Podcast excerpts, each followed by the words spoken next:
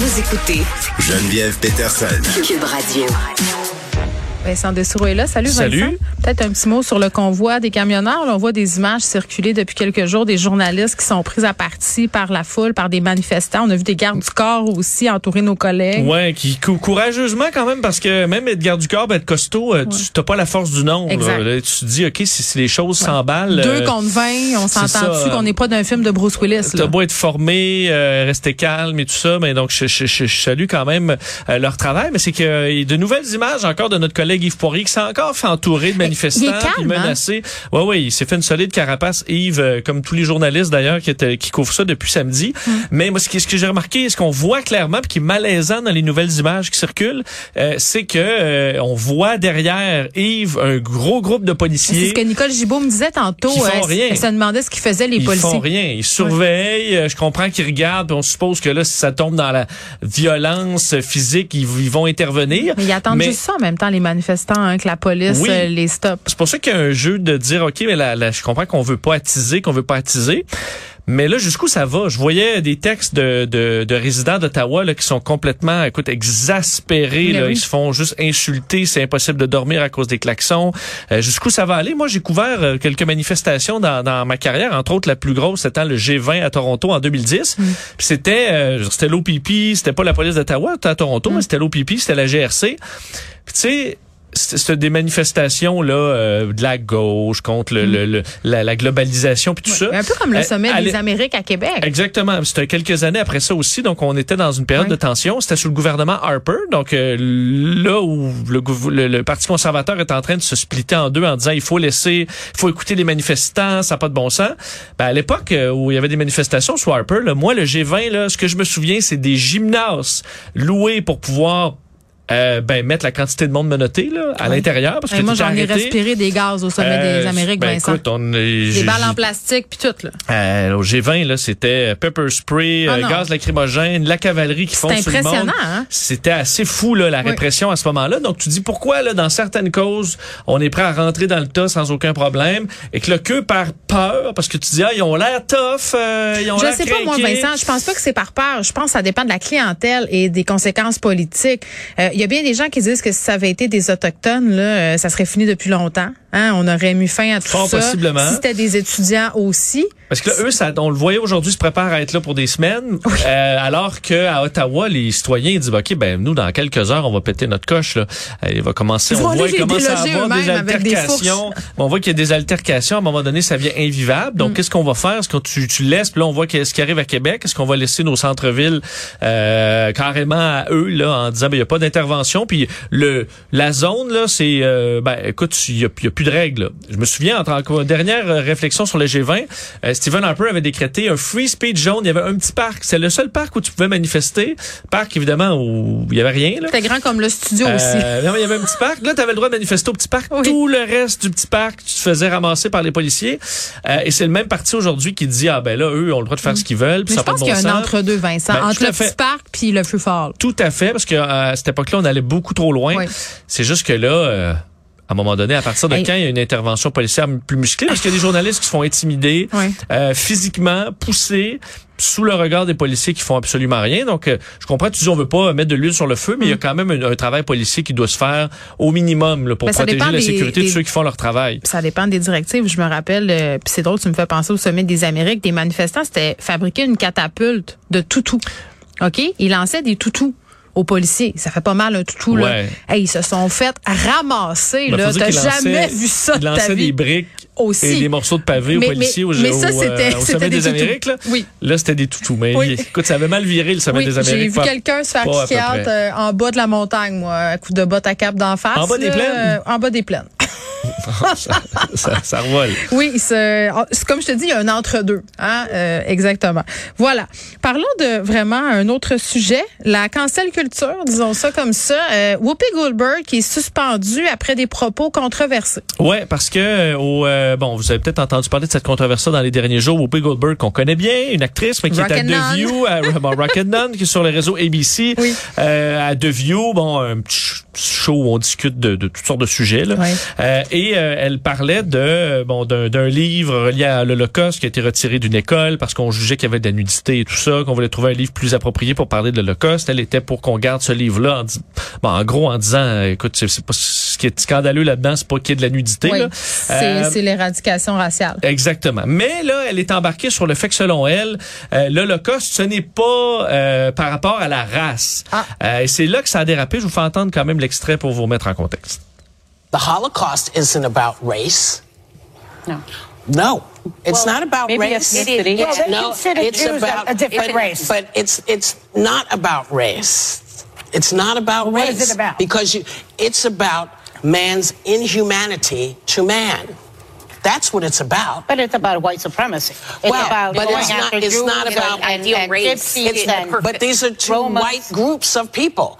Bon, alors, on dit que ce n'est pas à propos de la race, que c'est à propos de l'inhumanité là, de l'homme envers euh, d'autres hommes, et euh, dit que c'est deux populations blanches qui s'affrontent, donc c'est pas euh, c'est pas de la race. Il y a beaucoup de bon de, de méconnaissance du dossier là qui, qui, qui que ça traduit ce propos-là, euh, le fait que les bon le mais oui, de on, méconnaissance ou de confusion. Ouais, là, confusion parce qu'on euh, associe mais évidemment les juifs associés à la religion juive ça. au judaïsme. Par contre, ça, ça va au-delà de ça. Le peuple juif, on, on, euh, Ben, il y avait aussi- les handicapés, il y avait les homosexuels, il y avait les personnes noires. Il y a, écoute, Oui. là. euh, Mais les Juifs comme tels sont une population euh, ethnique comme telle, Ben, au-delà de la religion, par la généalogie commune, le- le- les rituels, l'histoire, la culture, la langue et tout ça. Alors c'est vraiment une ethnie. De quoi que ce terme-là ethnique il peut être péjoratif aussi là, mais, mais effectivement. suspendu par la chaîne. Je veux Ben, dire, à un ça. moment donné, c'est un, tu sais, je veux dire, ok, mettons, c'est un glissement.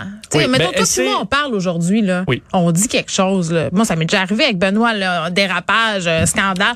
Est-ce que t'es dehors pour ça, pour une fois? Ouais, parce qu'elle a pas euh, nié l'Holocauste, elle a pas fait preuve de. elle était empathique, c'est qu'elle a bon utilisé, elle, elle a une, une mauvaise compréhension du, du fond de cette histoire-là qui est qui est raciale parce que elle je veux dire, on les voyait comme une comme une race euh, comme une sous-race carrément elle s'est excusée Bon, ben là. euh, à l'émission elle s'est excusée sur Twitter et compagnie Euh, et là le réseau ABC qui qui, qui, a, qui a pris connaissance du du bon de ses excuses dit oui elle a fait des excuses mais elle est suspendue pour deux semaines euh, Mm. Ok, le temps qu'elle suspension. qu'elle amorce une réflexion euh, donc là Ouais, mais je ça me fait dis punition pareil, Vincent. Là. Tu sais, on parlait de ligne tantôt. Est Oui. où la limite? Mais tu sais, aussi à un moment donné, il va falloir se demander est où la limite? De la liberté d'expression, les employeurs, pour qui ils prennent ces décisions-là, ça sert à qui? oui, il faut dire que là tu touches, c'est quand tu touches à l'Holocauste, tu touches à tout un morceau Ah, là, toute d'accord. une- et Non, à déraper Whoopi. C'est ça. T'es toujours, tu dois, je pense, quand tu parles de ce sujet-là, euh, bon, fa- fa- faire preuve Ouais. de beaucoup de Mais sensibilité. elle dérape puis de- tous les jours, une fois par année. non, elle a quand même une, aussi, une là. certaine historique pour Ah, certains, parce qu'elle avait défendu euh,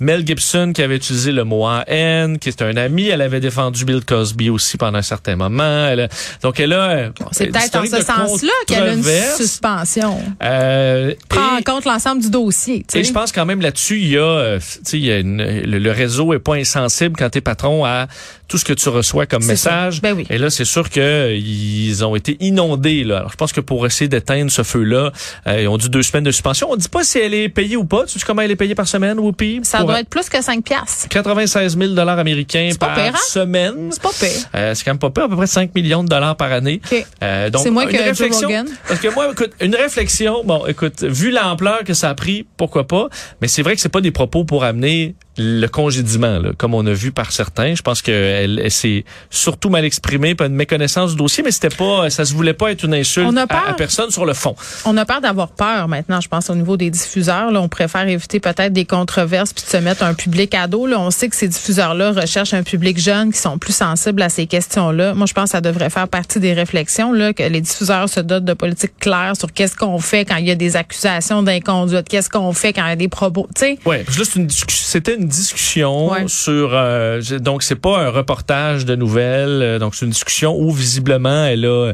elle a dérapé sur un sujet ça. mais sans s'y enfoncer les deux pieds très longtemps. On, Bon. on entend aussi parce que ça c'est important dans une émission, on entend une des animatrices qui euh, Qui est pas d'accord. s'objecte, qui est pas d'accord, qui ramène quand même le fait que oui, c'est absolument relié à la race. Donc tu as quand même un équilibre dans l'émission qui sauve un peu euh, le tout, mais c'est un sujet tellement sensible que écoute, elle a- elle va ré- aller réfléchir pendant deux semaines. oui, matière et réflexion, il y a effectivement. Euh, Je veux absolument qu'on en parle, Vincent. Oui. Tu le sais comment euh, mon- comment j'aime les chiens. La Norvège euh, qui va du côté du bannissement des races, mais pas à cause de la supposée dangerosité. Ce sont des races qui sont reconnues pour avoir des troubles de santé. Ouais, c'est un débat qui arrive de plus en plus chez nous, qui va arriver partout. D'ailleurs, la Norvège va peut-être euh, donner le tempo pour d'autres pays là, de bannir certaines races de chiens euh, qui, avec l'élevage intensif au fil des années, euh, le fait qu'on désire des chiens qui ont un certain style, euh, entre autres les bulldogs anglais, donc une grosse, les chiens à face aplatie, les bulldogs français, les pogs et compagnie. Donc des chiens qui se retrouvent avec un paquet de problèmes génétiques, des tares et se retrouvent à coûter une fortune aux vétérinaires, souvent à vivre dans une certaine souffrance parce qu'ils ont de la difficulté à respirer de par leur morphologie Ouais. qui a été faite au cours au fil des années. Mais un, écoute, un juge d'Oslo vient de dire c'est euh, l'élevage de certains types, certaines races de chiens et euh, ne respecte pas les euh, la loi en matière de protection des animaux et ce sera maintenant interdit. Ça touche pour l'instant deux races, les bulldogs anglais, qui c'est un nom assez qui revient souvent. Il y a, les, les pogs sont pas là. Euh, Peut-être qu'il n'y a pas beaucoup de pogs en Norvège, je sais pas. Ça me semble une race à problème. Et les cavaliers King Charles. Quand- que, que j'ai. Qui est ton Je- chien? Ben, j'en ai un cavalier Euh. King Charles. Deux affaires à dire là-dessus. Euh, la première chose, c'est que euh, quand ça se produit qu'une race comme ça devient scrap, là, pour dire en parler en bon québécois, c'est parce qu'il y a des pratiques d'élevage qui sont douteuses. Là. Il n'y a pas d'élevage responsable. Il y a des éleveurs qui font pas de tests de santé, qui reproduisent pour l'argent, finalement, qui reproduisent au plus grand nombre pour euh, satisfaire une demande. Puis une demande, tu le dis, qui est grandissante, surtout avec la pandémie. Tu sais, euh, nous aussi, on fait partie du problème. là, quand on veut pas attendre, puis quand on prend notre dans les petites annonces pour l'avoir, euh, il y a ça. Puis il y a l'hypocrisie aussi de certains vétérinaires qui font beaucoup d'argent sur ces races-là. Le, le bulldog français, le cavalier King Charles, qui est reconnu pour avoir des problèmes de santé, non Ben, pas je parce voyais la liste Ouais. des problèmes. Bull- Bulldog euh, anglais, on connaît, c'est les problèmes de, des, au niveau des, euh, du, bon, du, de, de, Oui, c'est la brachycardie, en fait. Ils ont, ils ont, ils ont nez court, euh, puis ça peut causer plusieurs problèmes de santé. Ils ont des problèmes cardiaques aussi. Ce sont des races là, qui sont hypothéquées à cause de l'élevage. Et euh, pour le cavalier King Charles, on dit problème de cœur, euh, des maux de tête, Voilà. problème aux yeux, problème de jointure Oui, il y et a une paralysie qui aussi ouais. euh, qui vient avec une malformation euh, du cervelet, là, le nom m'échappe. Mais mais c'est ça. Mais en même temps, je, je, je comprends là que ce juge-là mette son pied à terre, mais en même temps, quand on interdit quelque chose, qu'est-ce qui arrive?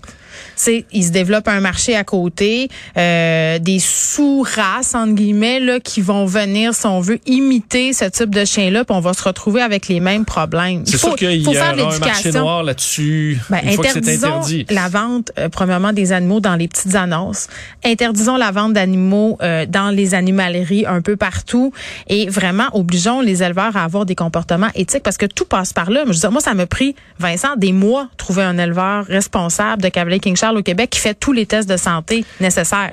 C'est- comme la croix et le ban- Ça existe, là, mais il faut être patient, il faut attendre. Mais est-ce que tu as choisi ton parce que tu as choisi quand même le chien en fonction qui, qui est cute là. Non, Tu aurais pu pas- avoir pas un bâtard lettre qui allait t'offrir 25 ans sans problème. Ben, c'est un, c'est pas vrai que les bâtards ont moins de problèmes de santé. Ça, c'est Ben, faux. des c'est faux. C'est très faux. C'est un, c'est un préjugé. Euh, vraiment, euh, la les preuve, chats la preuve, les Golden Doodle, c'est pas une race. Ce sont Ouais. des chiens bâtards et ils ont beaucoup de problèmes de santé parce qu'il y a de la, du surélevage aussi. Donc, c'est même pas une race. Tu sais, Tu vois? Je comprends. Mais moi, j'ai choisi un chien en fonction de mon mode de vie.